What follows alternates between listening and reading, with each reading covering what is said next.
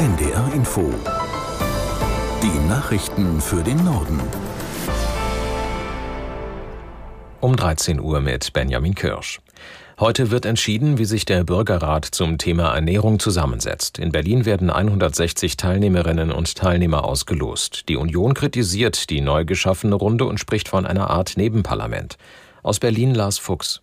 Philipp Amthor von der CDU sagt zum Beispiel, dass er sich um einen Bedeutungsverlust des Bundestages Sorgen macht.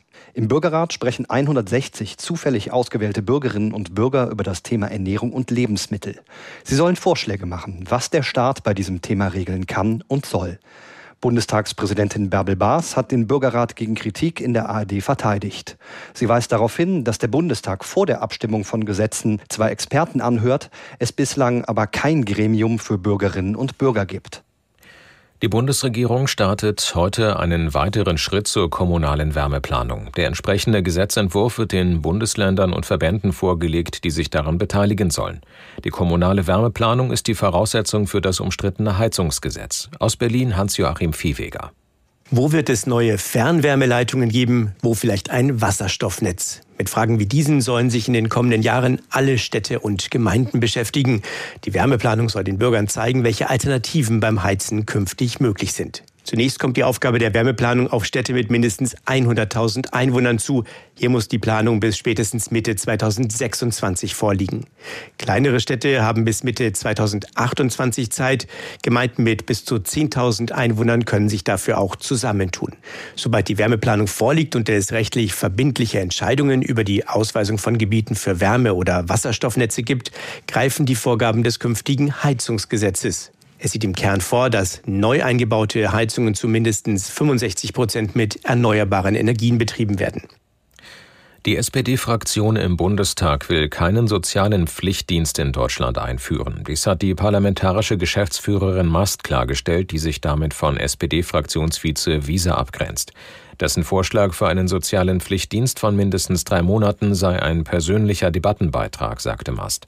Die SPD-Fraktion plane allerdings keinen Pflichtdienst. Widerspruch kam auch aus anderen Parteien.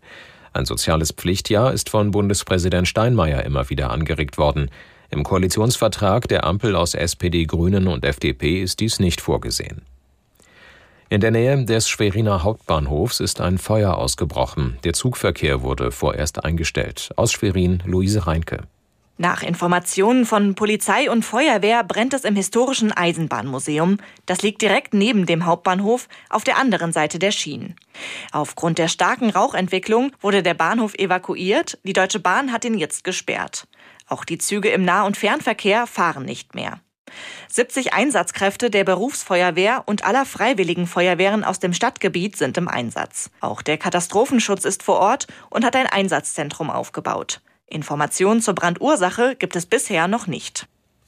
Am Wochenende müssen Autofahrer wieder mehr Zeit einplanen. Der ADAC rechnet mit dem staureichsten Wochenende in diesem Jahr. Bis auf Bayern und Baden-Württemberg sind alle Bundesländer in den Sommerferien. Besonders voll wird es demnach wohl heute Nachmittag, morgen Vormittag und Sonntagnachmittag. Im Norden werden laut Automobilclub die Ballungsräume Hamburg, Hannover und Bremen sowie die A1 und A7 überlastet sein.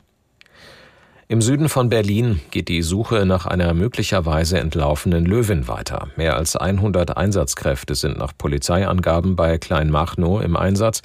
Auch ein Campingplatz wurde bereits abgesucht. Aus Potsdam Stefanie Brockhausen. Außerdem haben die Beamten einen privaten Halter überprüft. Dessen Tier sei aber noch da, wie ein Sprecher der Polizeidirektion West mitteilte. Seit Donnerstag sei eine zweistellige Zahl von Bürgerhinweisen bei der Polizei eingegangen. Auch diesen Hinweisen werde nachgegangen, sagte der Sprecher weiter. Die Gemeinde will bei der Suche nach dem Tier auch auf die Hilfe von professionellen Tierspursuchern setzen. Ob diese heute zum Einsatz kommen können, ist derzeit aber noch unklar. Bislang ist nur ein Tierhaar gefunden worden. Eine Labor Analyse steht noch aus. Die Fußballerinnen der Schweiz sind mit ihrer deutschen Trainerin Inka Grings erfolgreich in die WM gestartet. Die Schweizerinnen gewannen gegen die Philippinen mit 2 zu 0. Außerdem gewann heute Spanien gegen Costa Rica mit 3 zu 0.